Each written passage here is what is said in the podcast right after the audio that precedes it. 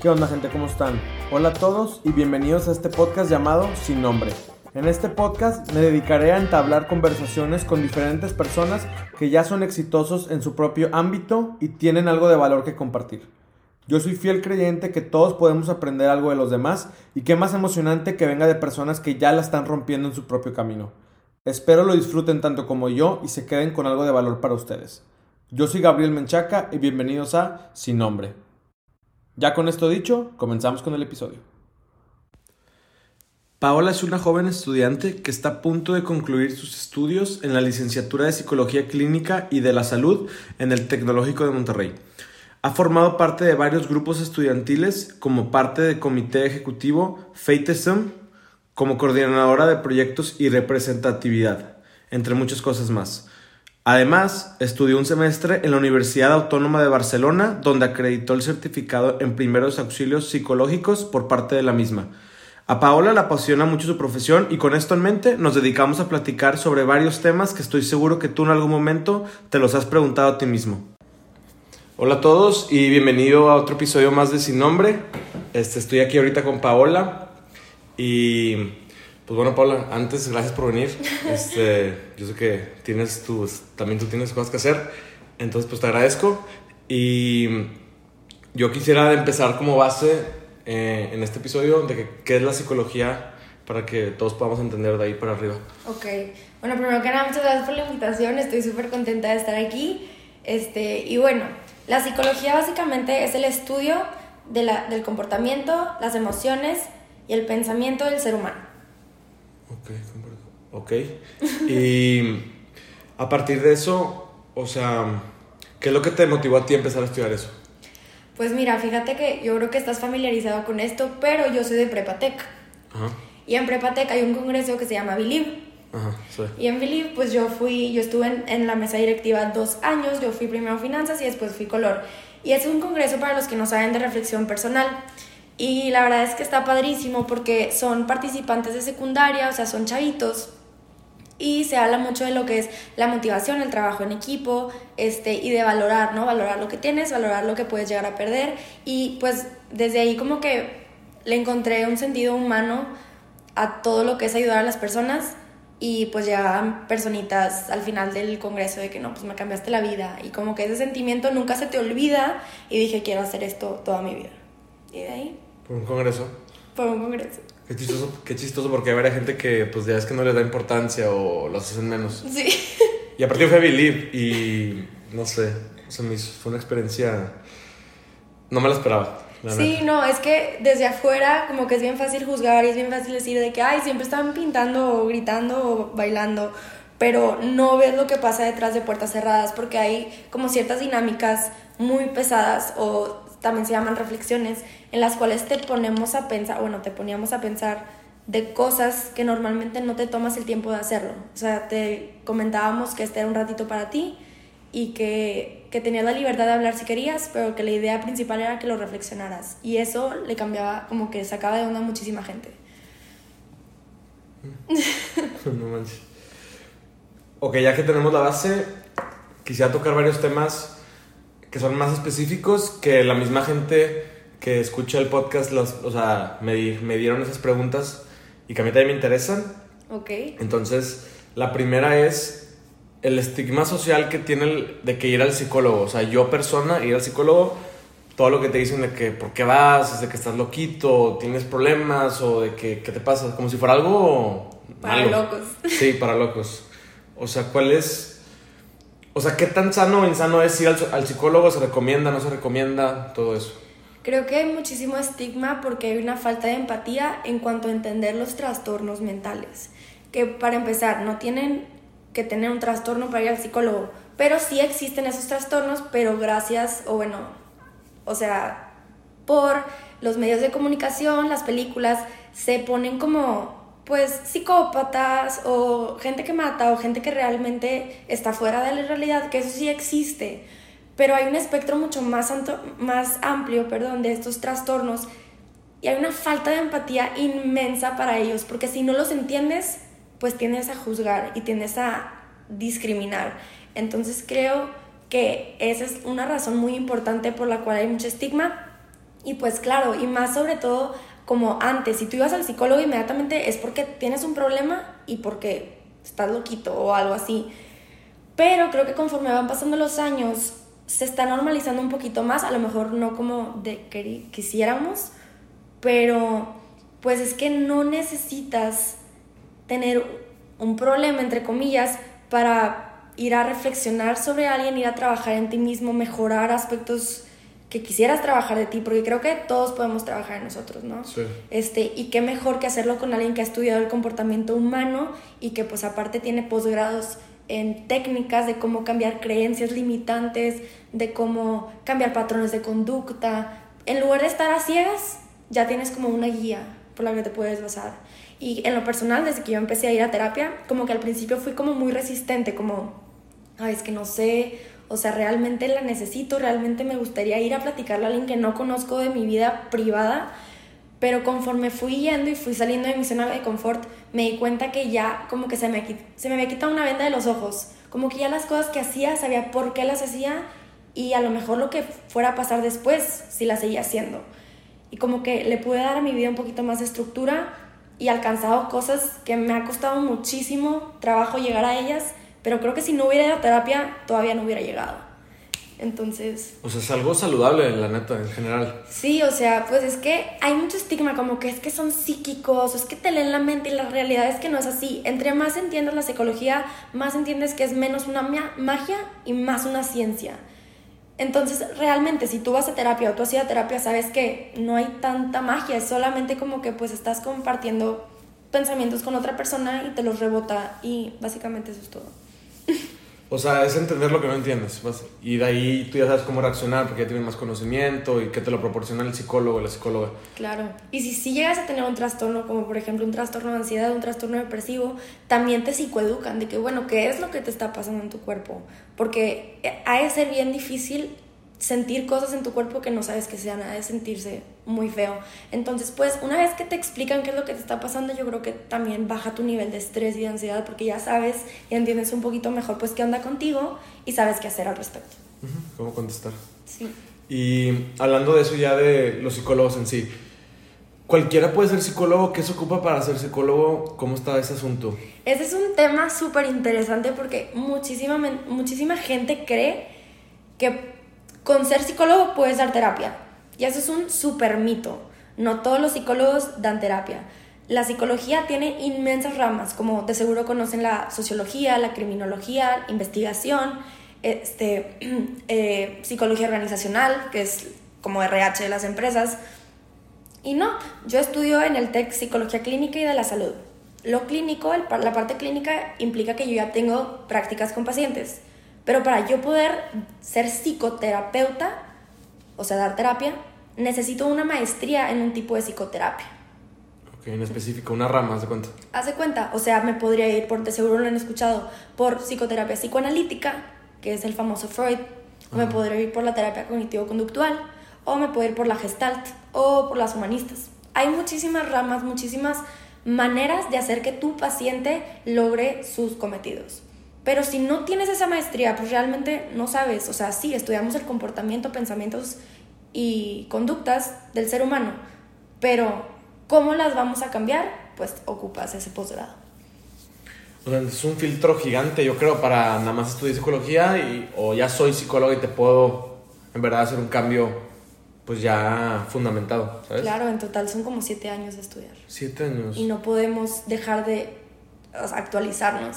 Siempre tenemos que hacer este, o este, certificaciones o diplomados o seguir actualizándonos como cualquier médico, por ejemplo. Te pregunta, ¿tiene medicina algo de carrera? La psicología clínica sí, creo que tenemos seis o cinco materias médicas, entre ellas biología celular, morfofisiología básica, psicofisiología, este, neuropsicología, entre muchas otras. O sea, ¿Estás a graduar y otros siete años?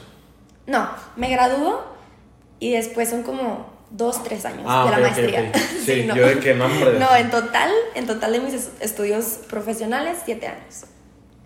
Ya. pues, o sea, es que se me hace mucho, pero si lo contrastas contra medicina completa, está súper bien, la neta. Sí, está súper bien, la verdad. Y aparte, pues estamos tratando con pacientes, estamos tratando con personas. O sea, hay que ser en ese ámbito súper éticos y súper considerados de que no estamos jugando con la vida de nadie. Por eso cuando las personas no saben esto, que un psicólogo necesita para ser psicoterapeuta, una maestría, caen en manos de muchos charlatanes, coaches de vida, constelaciones familiares, caen en manos de muchas personas de este tipo que tienden a preocuparles más sobre ganar dinero que ayudar. Entonces, pues a mí me han comentado muchas personas, entre ellas mi psicóloga y otras colegas que ya ejercen, que llegan personas en estado psicótico que vienen saliendo de un curso de coaching. Estado psicótico es una persona que está fuera de la realidad, o sea, no está pensando correctamente, no está viendo, a lo mejor tiene alucinaciones auditivas o visuales o táctiles. Qué miedo. O sea, esto tiene, es que no sé si tiene algo que ver, pero yo siento que sí, con toda la gente que le gusta que le lean las cartas y esas cosas, que buscan respuestas, a, que es como yo digo, tipo lo alterno a la psicología, que no, que no quieres ir al psicólogo, pero vas a que te las cartas y te van a decir si mañana te vas a morir o no, ¿sabes? O por qué te sientes así, o, ¿sabes? O sea, esas cosas que te lo puede decir un psicólogo, no así, sino que te puede guiar a que tú encuentres tus respuestas, que es lo que hacen, según yo. Sí, creo que las personas, y desde un punto de vista histórico, siempre hemos querido una respuesta fácil, o una solución rápida, o pagar para obtener algo a cambio. Y la verdad es que no es así. Para cambiar una conducta y generar un hábito, por ejemplo, se necesita de tiempo y un psicólogo no te lo va a vender así, de que, ay, en 10 días vas a cambiar. Porque no es verdad. O sea, realmente es un trabajo en el que te acompañamos y es un proceso. En cambio, cuando te lo venden de la otra manera, pues es muy atractivo para las personas. Y hay de todo, o sea, técnicamente, o bueno, casi siempre las personas que van a un psicólogo es como su última línea de ayuda. O sea, ya fueron a que le lean las cartas, al chamán a que le hicieran una limpia, ya fueron con un coach, ya trataron de todo. Una vez un psiquiatra me platicó que uno de sus pacientes se inyectó células madre de borrego negro para quitar la depresión y que su mamá se inyectó células madres de conejo blanco para quitar ansiedad. 90 mil pesos. 90 mil pesos. 90 mil pesos. ¿Y les afecta en su salud? No. O sea, no hace nada. No, por eso te digo, o sea, la ignorancia, pues, es poderosa. Trasciende. Trasciende. Va. Ahora otra pregunta que tiene la gente. ¿Qué tanto efecto tiene el físico con el malestar mental? El físico con el malestar mental. ¿Te refieres a el ejercicio físico o tu cuerpo? O sea, ¿Qué tanto tiene que ver? Es que no sé, por ejemplo, o sea, que tú te veas, que tú te sientas mal emocionalmente, mentalmente y por ende te ves de tal forma, ¿sabes? O sea, demacrado, X o Y, sobrepeso, lo que sea, ¿sabes? O sea, ¿qué tanto refleja una cosa con la otra?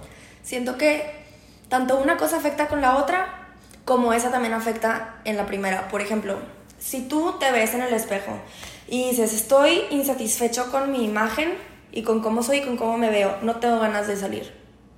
Bueno, pero si sales a hacer ejercicio, secretas endorfinas, que son químicos en el cerebro, como la catecolamina, como la dopamina y la serotonina, que te hacen sentirte bien. Entonces, químicamente, o sea, es un hecho. Químicamente. Probado. Sí. No sé si les ha pasado, pero después de que hacen ejercicio, cómo se sienten súper motivados, súper empoderados, de que ya palomearon, ya lo hicieron. Eso es biológico. Entonces, aunque tú no tengas ganas, si lo haces te van a dar ganas. Y es como que un ciclo, pero también si no te dan ganas y no lo haces, estás retroalimentando que no quieras hacer nada. Eso me pasa a mí con el gimnasio. A todos nos pasa y es normal, pero si no sabemos, es muy fácil quedarnos estancados en no hacer nada por no tener ganas. Y eso se ve mucho en pacientes con depresión o bipolaridad, que no tienen ganas de levantarse de su cama, de bañarse, pero no porque, o sea, no nos tenemos que esperar a que te den ganas. Hay que hacerlo para entrenar al cerebro y fortalecer esas conexiones neuronales para que acostumbrarnos a que nos den ganas de hacer ejercicio. Y yo lo he visto en pacientes con bipolaridad tipo 1, realmente funciona y se terminan sintiendo al, día, al final del día muchísimo mejor, con más energía. No, y la neta, si no lo haces así, es un círculo vicioso malo que no vas a entrenar, haz de cuenta. Y luego, pues dices, no fui a entrenar, me voy a comer una cheat meal o lo que sea y te sientes el triple mal, ¿sabes? Pero como que ya te sientes así, ya no quieres ir. Y luego al siguiente día se repite y así te vas bola de nieve. Claro. Después es romperla de una. Sí, también. Son como pilares básicos. Hacer ejercicio, comer bien y dormir. Son como los fundamentales. Y están las pirámides, si conocen la pirámide de Maslow, son las necesidades básicas. Si estás comiendo bien, si estás durmiendo bien y estás haciendo ejercicio, tiendes a sentirte mejor. Pero si te estás saltando uno de esos pasitos, probablemente estés desmotivado o no tengas ganas de hacer nada o así. Entonces hay que checar primero esos y después ya seguir, bueno, si ya están cumplidos esos, pues entonces, ¿cuál es el detalle? Esos son los tres esenciales de vida. Ya. Ok, súper bien. Ahora va otra. Esta, es algo que me interesa. Esta pregunta que sigue es algo que a mí me interesa un chorro y... ya sé cuál va a ser. Lleva toda mi vida curiosidad, o sea, pero nunca la no sé, nunca he tenido una respuesta concreta. O no sé si haya. ¿Los sueños significan algo? O sea, que sueñes seguido con una persona, haz de cuenta, o que sueñes de ciertos eventos, de que seguir, no sé, o sea, significa algo que tiene que pasar para que, bueno, o sea, no quiero entrar tan técnico, pero ¿qué significa algo o no? Pues mira, como te platicaba anteriormente, hay muchas corrientes psicológicas y la que más se enfoca en los sueños es el psicoanálisis del famoso Freud. Y él sí llegaba a interpretar sueños, pero no hay una base científica que valide eso. Pero, por ejemplo, este, en, con base en biológica y, e historia, antes se pensaba que cuando éramos cavernícolas y todo eso, soñábamos para prepararnos para un peligro. Por ejemplo, este, estabas en tu cueva, no sé, y soñabas que un depredador llegaba entonces como que tu mente veía cuáles eran las posibilidades, cómo te salías de ese peligro, para cuando despertaras y si llegase a pasar eso ya supieras más o menos qué hacer. Eso es como que una base como más biológica del sueño, pero sí, el psicoanálisis tiende a enfocarse en eso más, pero no hay una base científica que te diga que es que si sueñas de que de una nube azul es que te vas a morir en seis días, que es lo que tiendes a ver en páginas como que psicología pop, que es como que psicología sin base científica, o de que si sueñas que tu papá se murió, es que va a vivir más tiempo, o cosas así. Eso la verdad es que es puro mito. Sí. Entonces, o sea, no hay una correlación factual, pero, o sea, basándonos en ese ejemplo que usaste de antes, como que es para prepararte para algo. o sea, pues se puede tomar así. Se podría llegar a tomar así, sí. pero pues hay muchas creencias y hay... Ese es como mi punto profesional de vista. Sí. Pues está bien, la neta, está razonable. Sí, o sea, no como los que todo. O sea, yo tenía pensado de que, ah, no, pues si soñé es porque me va a pasar algo que tenga que ver con este tema así, pero pues no, no, no hay manera de conectar una cosa con la otra. Ajá, o por ejemplo, no sé si les ha pasado que van a tener un examen y es un examen muy importante, a lo mejor es un final y que sueñan que reprueban o que sueñan que ya lo van a tener o que sueñan algo relacionado es porque es ansiedad, o sea, su mente se está tratando de preparar para ese peligro inminente, entre comillas, por así decirlo. Obviamente, si estás pensando en algo todo el día, todo el día, probablemente pues tu cerebro siga como ciclado en eso mientras dormimos. Pero pues no significa que vayas a reprobar o que... Me explico. Sí, ya. Súper bien. Ya me quedó claro. A todos, yo creo. Este es otro tema que es, es, es, el más pesadito, yo creo que de aquí. Pero que es muy bueno. Está, me intriga mucho. Las relaciones tóxicas. Ok. O sea o sea, yo no me explico.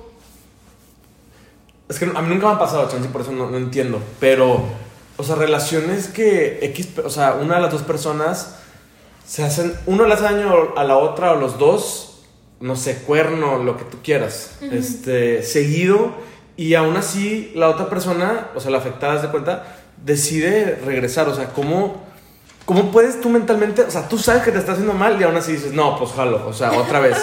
O sea, ¿cómo, cómo está eso? Mira, ese es un tema súper interesante. De hecho, pues saqué un libro sobre esto y te lo, te lo traje. este, y ese libro explica un poco sobre, pues, qué es lo tóxico para empezar, qué es una persona tóxica, qué es una relación tóxica y cómo todo lo tóxico está directamente relacionado con la violencia que es algo que no pensamos directamente. Y ya vi tu cara y estás como, ¿what? Sí. Y sí, o sea, ¿y qué pasa si la persona tóxica eres tú? Porque a veces también, ¿cómo identificas personas tóxicas? ¿O cómo te proteges de ellas? ¿O cómo todo esto tiene que ver con autoestima? Son cosas como que muy puntuales que la verdad están muy interesantes. Y mira, si quieres para que no tengas de que... Ah, sí, lo que ver. Aquí te presto el que yo tengo. Y bueno, básicamente, mira, está bien padre esta parte que es como la escala de violencia. Y pues lo que no entendemos es que la violencia o lo tóxico no siempre empieza con cuerno. O sea, no tiende a empezar de esa manera. A lo mejor una persona es un poquito como de personalidad narcisista y le encanta ser el centro de atención. Entonces, pues él siempre va a primero. O ella siempre va a ir primero. Entonces empieza con a lo mejor una broma. De que, ay, pero una broma enfrente de todos. Eso se llama el círculo perverso. Y empezó. O sea, entonces como que una burla, pero pues se ve inofensiva y todo el mundo se ríe, pero duele. Pero es una broma, ¿no? Socialmente aceptable. Entonces así va empezando. Y luego, ¿qué sigue? Siguen chantajes o de que celos, eso es súper importante, o de que, pues sabes que tienes prohibido ir con tus amigos, prohibir. Así empieza. Y algunas son conductas lamentablemente sociablemente aceptables. Entonces no lo percibimos tan cual. No sabemos que eso es violencia. No sabemos que nos hace daño. No, pues yo creo que todos alguna vez hemos hecho unas de estas ah, sin pensarlo totalmente. humanamente. Claro. Natural, ¿sabes? Claro, totalmente. Pero esas siempre escalan empiezan en pensamiento, luego en palabra y luego en acción. O sea, si te fijas, el último nivel es asesinar. O sea, tienden a escalar. Entonces, pues es importante saber identificar todas esas cosas. Porque también, ¿cómo regresan si les hacen daño? Tú me dices, pues está la dependencia emocional. O sea, es que ¿cómo? O sea, o sea, tú sabes que te está afectando, tú sabes que te está haciendo mal, o sea, eso tiene que ver con la autoestima personal. Totalmente, o sea. O sea, de que no te quieres o no sé, ¿sabes? Con tu amor propio. O sea, imagínate que es una persona que ya la hirieron, ya le mintieron, ya le pusieron el cuerno y trata de cortar y le dicen, es que si tú te vas, ¿quién te va a querer como yo? Entonces ahí empieza un ciclo de codependencia, de que la víctima se siente culpable o se siente responsable o siente que realmente no tiene salida, pues sí ¿quién me va a querer más que él o como él? ¿O, qué, qué, pasa si no encuentro a nadie mejor? Como que todas esas dudas empiezan a salir y ahí es cuando como que está atrapada. Como que pues, ¿qué hago? Y sí tiene mucho que ver con la autoestima. Porque si tú no te quieres lo, lo suficiente, tienes a buscar esa aceptación de alguien más. Y cuando te la dan, crea una dependencia emocional o una codependencia emocional, que ahí es cuando la persona que está agrediendo también no te quiere soltar. Es como que, pues ya sabes que te pongo el cuerno, entonces mira, mejor ya no te tengo que decir que voy a ir a trabajar, ya sabes que voy a ir con X chava, y pues así son las reglas, porque así soy yo. Y eso sí existe. Sí, obviamente.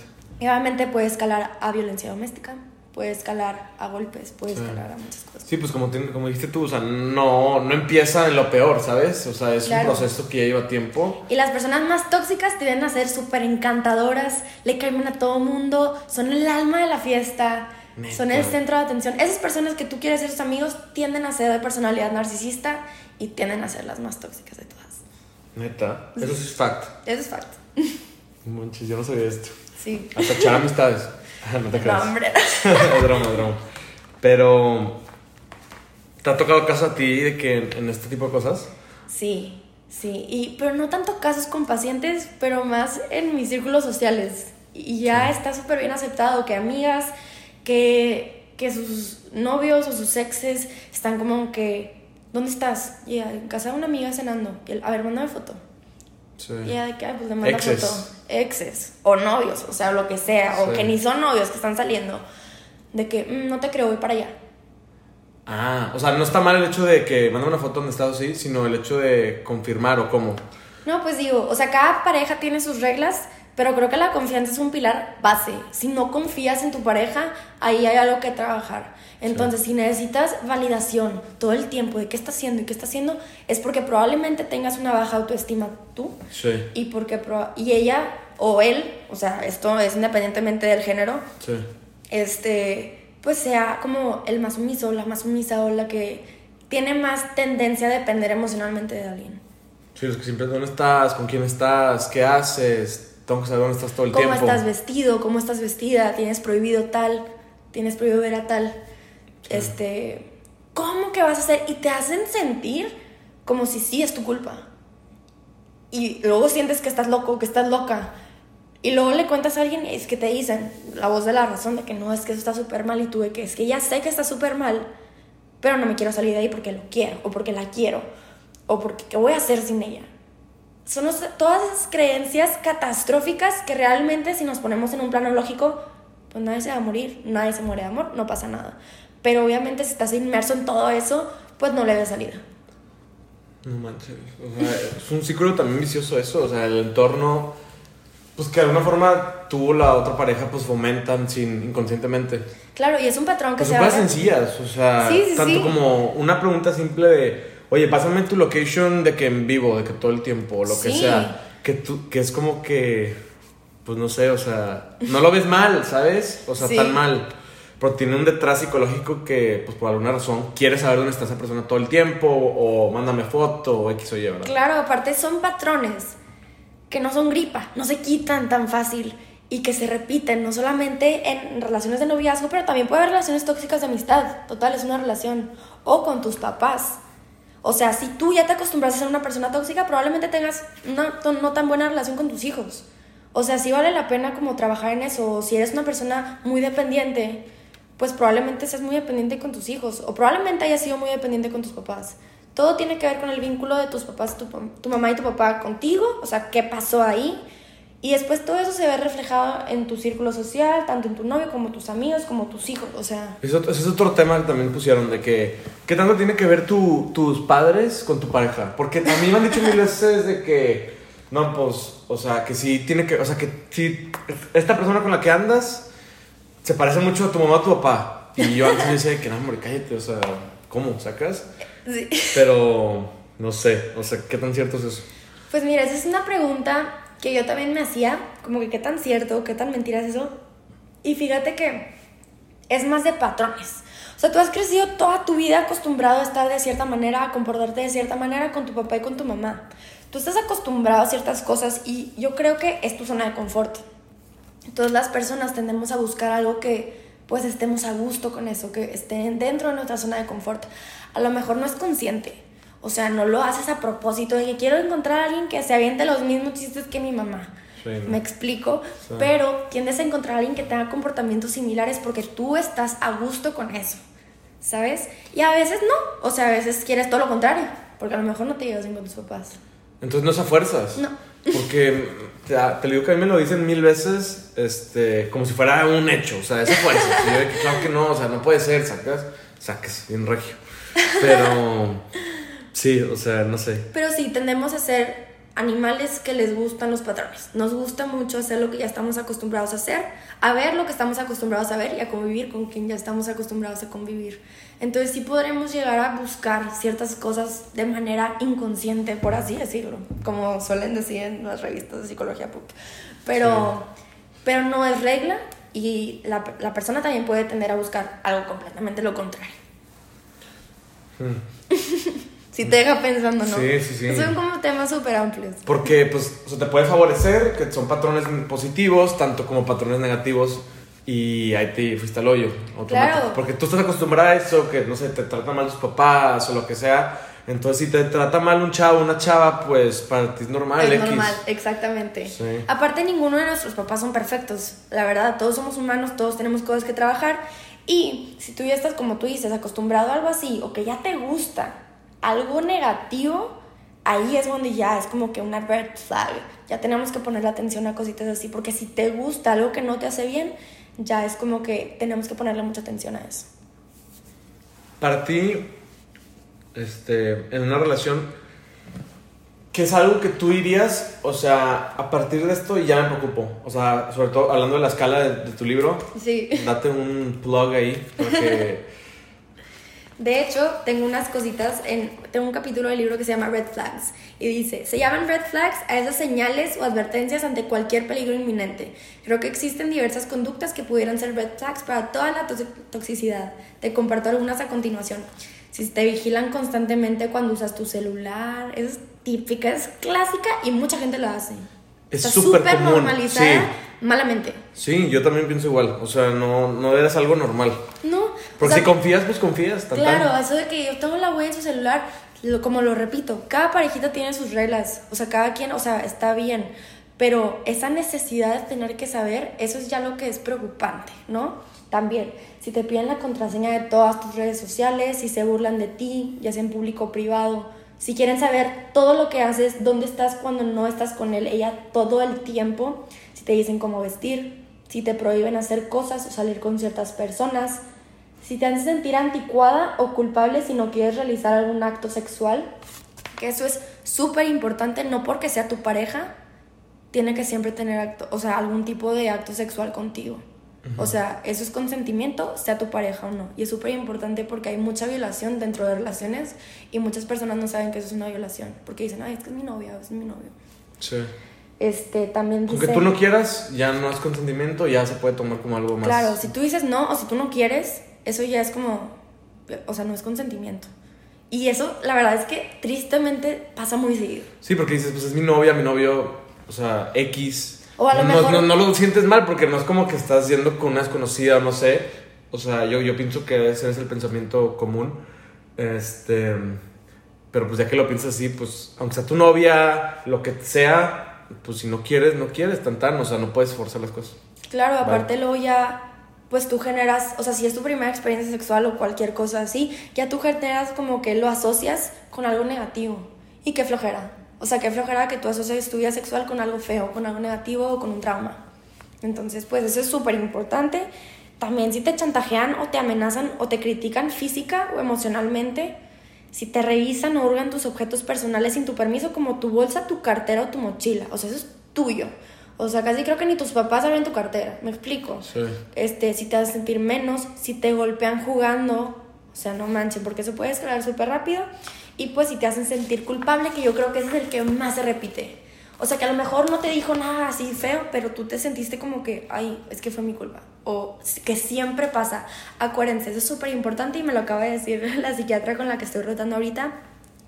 La violencia tiene que ser sistemática que se repita. O sea, si fue un acto impulsivo y que de repente se gritaron porque estaban en el momento, pero no se repite y pasó una vez, bueno, ok, todo el mundo tenemos nuestros impulsos y pues perdón y ya habrá una discusión para reconciliar, pero si pasa muy seguido, es violencia. Sí. ¿Y cuántas personas no te vienen a la mente? No, ¿cuánta gente va a escuchar esto y va a decir que es una relación? Ajá. Sí. y de hecho hay un ejercicio súper padre que es un diagrama Venn, un Venn diagram, y que te pongo ciertas películas de que este juego de gemelas, te pongo Matilda, te pongo ciertas películas de que velas. Y luego piensa en una persona tóxica en tu vida que se parezca a una de ellas y ponen qué se diferencian y en qué se parecen y te sorprendería. Porque si lo ves ya desde un punto de vista más objetivo, si te sacas como que, ay, pues todas. Sí. No, no, sí, la neta sí. sí. Gente, para que entiendan, por si no están entendiendo, estamos hablando de su libro que se llama Tóxico. Este, lo vende a través de su página de Instagram que se llama paola.lavin.lps y la verdad es un libro que yo lo hice con la finalidad de que las personas fueran un poquito más conscientes sobre todo esto porque creo que realmente es un problema y lo traté de hacer lo más económico posible, costado 199 pesos para que todo el mundo pudiera tener acceso a información. Tiene bibliografía APA, o sea, realmente, o sea, traté de poner tantos temas en un manual súper, súper chiquito. Tiene literal este, 62 páginas. Está minino. Lo haces en un día, literal. Y es interactivo, o sea, es para que tú solito hagas conciencia. Sí, es un manual, es para que tú lo rellenes. Tiene ejercicios y preguntas reflexivas, como que para ti qué es tóxico. A ver, antes de que yo te diga lo que es, para ti qué es. Y ya, o sea, vas empezando y lo vas haciendo y te van a caer muchos veintes. Y no que sea fácil que te caigan esos veintes, porque. Pero es padre saber que hay cosas que trabajar y que ya sabes. ¿Me explico? Sí, está súper bien porque como es la psicología que mencionamos, el libro te está guiando a tu solito hacer Ajá. Digo, claro, esto no reemplaza ningún tipo de psicoterapia ni nada que ver, pero siento que es una guía padre y que hace mucha conciencia y por eso lo hice para niños de 12 o más. O sea, tengo mamás que solo dan a sus hijos, tengo este, amigas mías que lo hacen, tengo señoras que lo hacen, porque realmente no hay edad límite para conocer pues qué te hace mal. ¿Me explico? pues gente, para que abran los ojos y o mejoren su relación o la acaban, decía. sí, súper bien. ¿Qué onda con este tema? Me estoy, estoy aprendiendo muchas cosas. Es que es muy amplio, o sea, si hablamos solamente de tóxico nos podemos quedar aquí horas. Sí, ya sé. Pero con este libro ya creo que cubre todo, literal. No, pues ojalá te guste. Sí, sí, mucho. ok, siguiente tema. A ver. Este... ¿Por qué buscamos... Que ya lo mencionamos ahorita. Porque buscamos la aceptación y queremos a las personas que nos hacen daño, que, que es por lo que dijimos ahorita, que es lo, la dependencia emocional, ¿no? Sí. Pero dependencia emocional, ¿a qué te refieres tú? O sea... Dependencia... ¿Que tu autoestima está ahí? ¿O cómo? Mira, déjame te busco una definición bien de dependencia emocional, porque puede, o sea, se puede entender de muchas maneras. Sí. O sea, de... No, te apures. Por ejemplo, aquí viene, no es según la RAE, pero es la primera definición que, que sale, que la dependencia emocional es un estado psicológico que se manifiesta en las relaciones de pareja, familia o amistad. Y estas relaciones se caracterizan, se caracterizan perdón, por ser inestables, destructivas y marcadas por un fuerte desequilibrio, donde el dependiente se somete, como lo que te había dicho, idealiza al otro y magnifica al otro. Para el dependiente, esta situación afecta de forma negativa a su autoestima y a su salud física o mental. Pese al malestar y al sufrimiento que la relación les causa, se sienten incapaces de dejarla, haciendo los intentos nulos o fútiles. Es lo que, literalmente lo que te había dicho y es más que nada darle a una persona todo el poder sobre ti. Le estás dando, o sea, esas personas que dicen, es que mi prioridad primero es él y después yo, o yo lo quiero más a él que a mí. Eso es malísimo, siempre te tienes que querer más tú, siempre. O sea, no por egoísta, por amor propio. O sea, en una relación de pareja, hombre, mujer, hombre, hombre, mujer, mujer, lo que sea, siempre es primero tú y después el otro para poder los dos ver de manera como sana. Mi, mi, pensamiento en eso es, si vas a estar en una relación, no puedes, no puedes depender que la otra persona te haga feliz a ti y de ahí seas feliz porque pues no se complementa bien y qué esperas de una relación así. Entonces yo digo que cada quien por su lado, aunque el otro no exista, tiene que ser feliz y ya juntos pues los dos están, tienen eso en común, pero sin tener que codepender uno con el otro y de ahí causas problemas, peleas, porque no es como tú quieres, ta, ta, ta, y claro. Eso de tu media mitad es puro fumadera, o sea, realmente tú eres un yo completo y tú tienes que estar contento con lo que haces, con lo que te gusta, seguir haciendo tus hobbies, seguir saliendo con la gente que ya estaba en tu vida antes de esta persona. O sea, para después compartir todo esto con esta otra persona. Porque si tú buscas a alguien que te complete, nunca vas a ser realmente tú. Y qué flojera, porque muchas cosas pueden pasar en esta vida. Esta persona puede fallecer, esta persona te puede hacer daño, esta persona, o sea, no hay una certeza. Y suena súper cínico, pero es la realidad. O sea, tú, qué padre estar con alguien que sea completo, ¿no? O sea, qué padre poder estar con alguien o ser alguien que digas, que wow, o sea, hasta me lo contagia. O sea, yo quiero perseguir más mis cosas porque él o ella me lo contagia. Eso es padre, como que crecer juntos. Motivarse mutuamente. Sin completarse, o sea, me explico. Sí. O sea, que es como un extra, no un de cajón. Claro, totalmente, totalmente. Sí, no puedo estar más de acuerdo con eso. ¿Y tú crees que la energía se contagia? De que la actitud mala, la actitud. O sea, de los dos lados, positiva y negativa. Claro, claro que se contagia. ¿Les ha tocado estar en tráfico de morones? Sí, sí, no Sí, los pitidos, o sea, todo eso, pues te enojas y se va pasando y pasando y pasando. Sí, de hecho, ayer estaba de súper buen humor. Entonces, pues me grabé stories para la página, obviamente. Y un chorro de gente de que, wow, me lo contagiaste pero como seis personas. Y dije, ala, o sea, tenemos todos el poder de contagiar una cierta vibra o cierta energía o como le quieran decir. Porque claro, no sé si les ha pasado que van a una fiesta o están en, no sé, en un lugar y llega alguien que no conocen y pues obviamente todos tendemos a juzgar, ¿no? Lo vemos y decimos, ay, pues no sé. Y después habla y cae re bien. Ya te cambió todo el día, te, hasta te dio energía y ya te motivó como que, ay, no, súper bien. Y ya como que se te bajó esa defensividad y ya es tu mejor amigo. O sea, ¿me explico? Como que si yo creo que realmente sí se contagia y no siempre es fácil y todos tenemos días malos y nadie nos grabamos en nuestros días malos.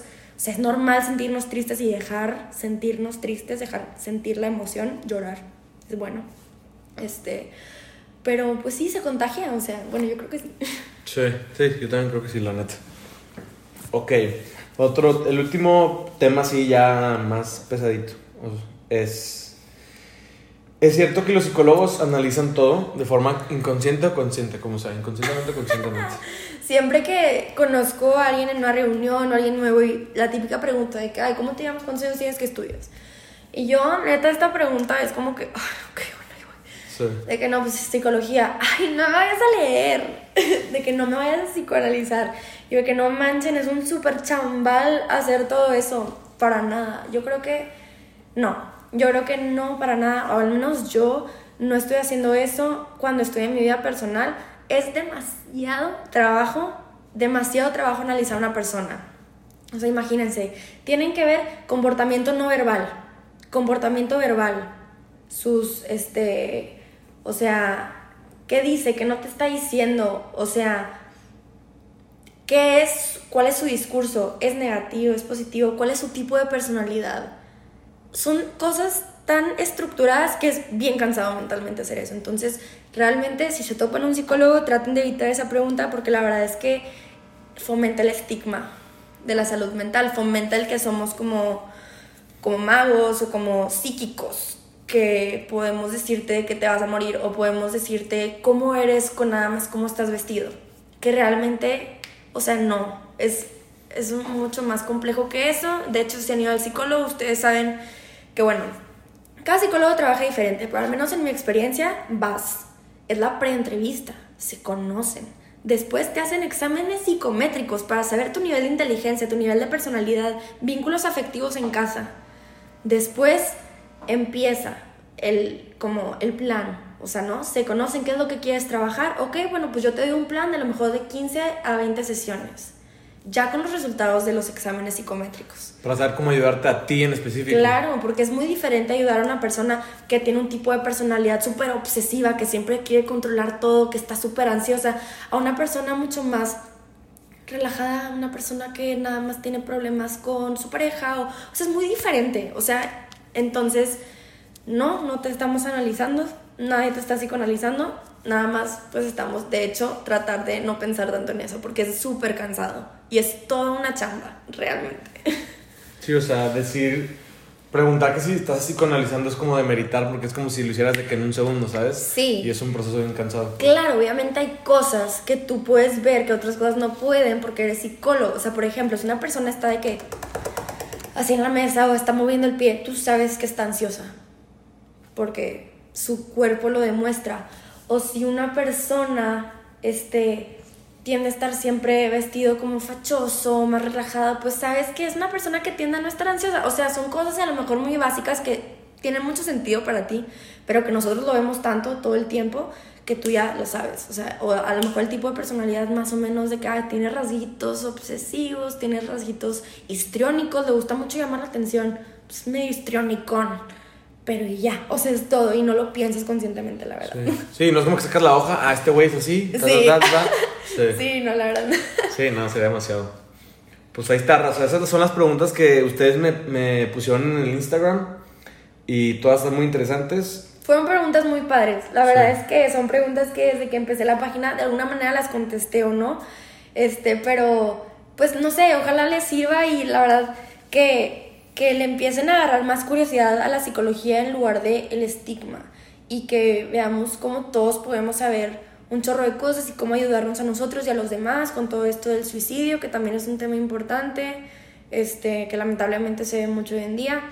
Este, entonces, pues sí, o sea, tratar de informarnos, ser un poquito más empáticos y obviamente informarnos de fuentes confiables, de personas que hayan estudiado, que no sean como que estudiaron arte o algo así. Sí. También no quedamos, Paula, quedan 10 preguntas. Quedan 10 preguntas, qué emoción. Preguntas rápidas, o sea, en corto. Son algunas están nada que ver y otras tantitos. ok, ok. okay. Si tuvieras un superpoder, ¿cuál tendrías? Si pudieras tener uno. Ay, qué buena pregunta. Yo creo que me gustaría poder teletransportarme a lugares rápido. O sea, como que hoy quiero estar en Barcelona, porque si saben, o sea, yo estudié parte de mi carrera en la Universidad Autónoma de Barcelona y hay cosas muy valiosas que saqué de ahí, pero sí pienso de que es que pues ir ahí es como todo un rollo, ¿no? Entonces como que teletransportarme a lugares como que aparte pues soy súper movida y me encanta tener un chorro de proyectos, entonces pues a veces también como que no me da el tiempo de hacer todo lo que quisiera hacer. Entonces, como que nada más hacerla así tipo estar en el lugar, yo creo que sería mi superpoder favorito. Ya, súper bien.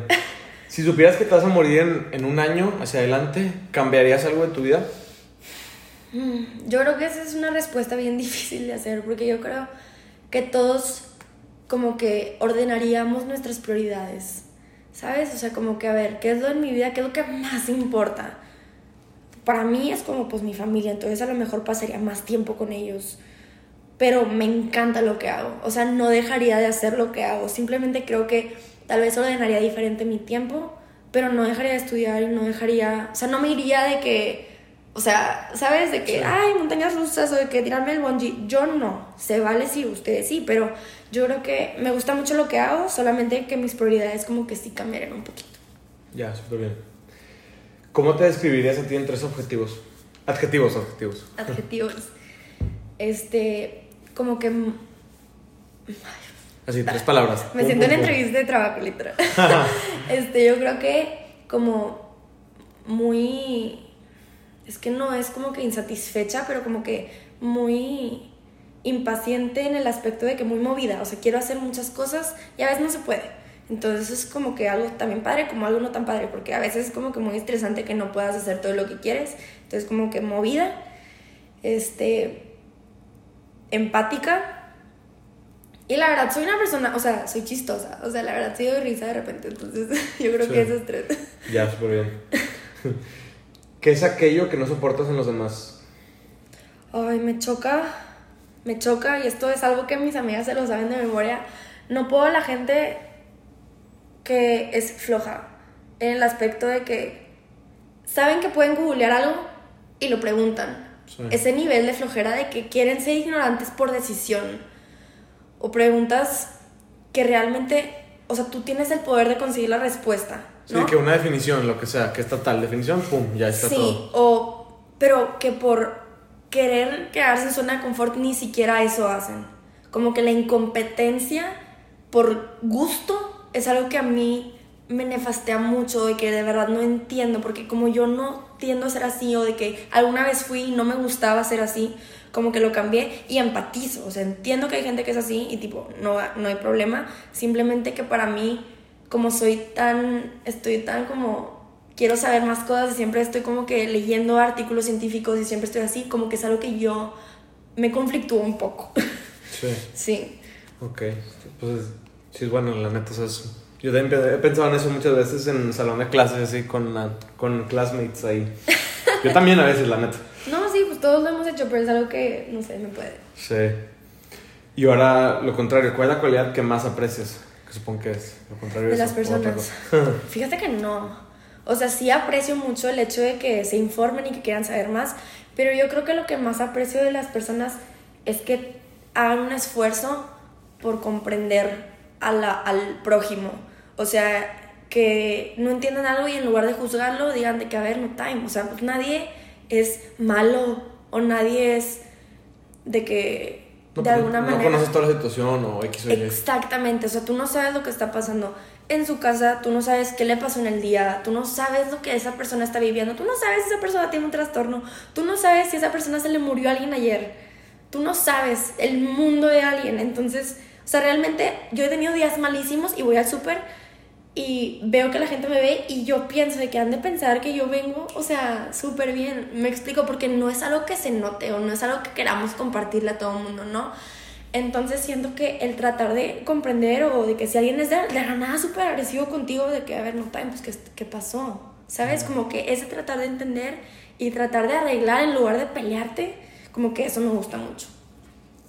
Es buen insight eso. Y es algo que todos debemos hacer, la neta. Pero es algo que a todos se nos chispotea, la verdad, porque pues, somos humanos y así, pero como que ya saber y poder identificar esas cositas, como que me gusta. Es otro enfoque, yo creo. Sí. sí. Si pudieras ser un animal, ¿cuál serías? Delfín. Delfín. Súper lolo. Sí, me gustan los delfines. ¿Qué motivación mueve tu vida? Me gustaría como que ayudar a muchas personas, pero con base en saber lo que estoy haciendo. O sea, me gusta estar muy preparada, me gusta no ayudar, o sea, no, no como que, ah, yo soy, o sea, tener un doctorado por tener el doctorado, no, como que yo realmente sé qué onda y por ende te puedo ayudar, porque hay muchísimas personas que le buscan más el título que el contenido y creo que eso es muchísimo más importante. Entonces yo creo que lo que me motiva es ayudar, pero al mismo tiempo pues es satisfactorio como que lograr tus metas, ¿no? Como que pues yo quiero, mi meta es tener un doctorado en quién sé qué, entonces pues llegar ahí o lograrlo, de que no sé, mi primera meta fue que tener 10k en la página. Y no por tener los 10k, pero esos 10k implican 10.000 personas que se están informando y que ya no ven la psicología como un tabú, como que eso es como building blocks, como que si llegar a ellos es como que, ah, se pudo, entonces pues se pueden más cosas. Ya, súper bien. Ahora van por los 100.000. Sí. Eh, ¿Cuál es tu mayor miedo en esta vida? Yo creo que mi mayor miedo es no ser feliz. Yo creo que es una respuesta como muy trillada, pero, pero hay muchas encuestas o preguntas de qué prefieres, tener más dinero, ser feliz, o de que tener tu empresa o ser feliz. Y creo que, o sea, la felicidad es una manera de ser. Son cositas chiquitas, son de que reventar el plastiquito de las de las bolitas esas de aire. Ah, sí. Es de que un café en la mañana. Y de que aprender a disfrutar esas cositas, yo creo que es felicidad. De que aprender a disfrutar a mis pacientes. Aunque sean de que casos muy complicados. Aprender a disfrutar las cositas difíciles. Aprender a que me gusten mis defectos. Que no es fácil, ¿verdad? Pero yo creo que. ¿Cuál era la pregunta? Sí, ¿cuál es tu mayor miedo? Sí, está ah, Eso.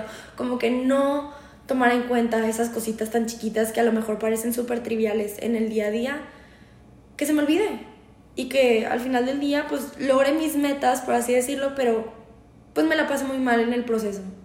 Eh, yo creo que es mi mayor miedo. Ya, súper bien. Y la última. Si pudieras ir a cenar con un personaje histórico, ¿con quién irías? El que sea vivo, muerto, el que sea. No tiene que estar muerto. De chiquita, cuando estaba en el AIM, porque yo estaba en el AIM, yo creo que mi respuesta hubiera sido de que Abraham Lincoln. Sí. Porque no sé, como que me gusta mucho de que su manera de pensar y así. Pero yo creo que al día de hoy te diría que Richard Dawkins es un biólogo que sabe mucho sobre evolución y está vivo.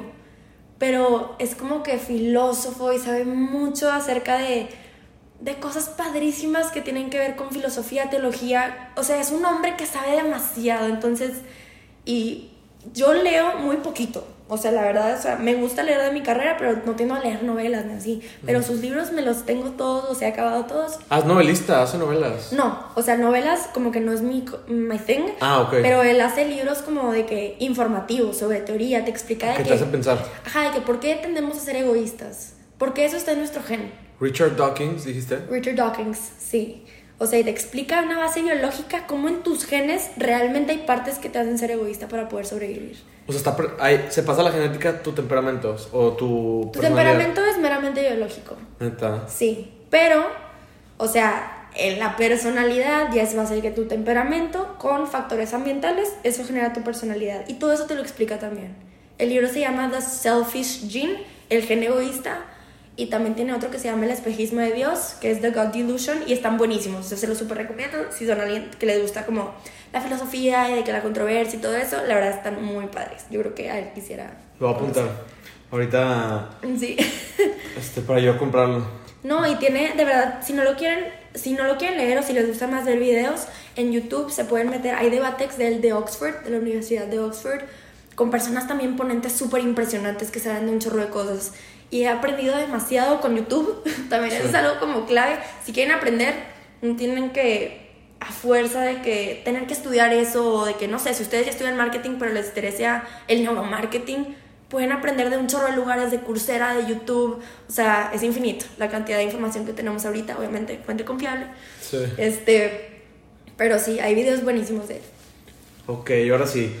Ya lo último, lo último, este ¿Cuál, si quieres dejar un último mensaje para la raza, si pudieras darle un consejo a, en general al público, ¿cuál dirías? ¿Qué dirías?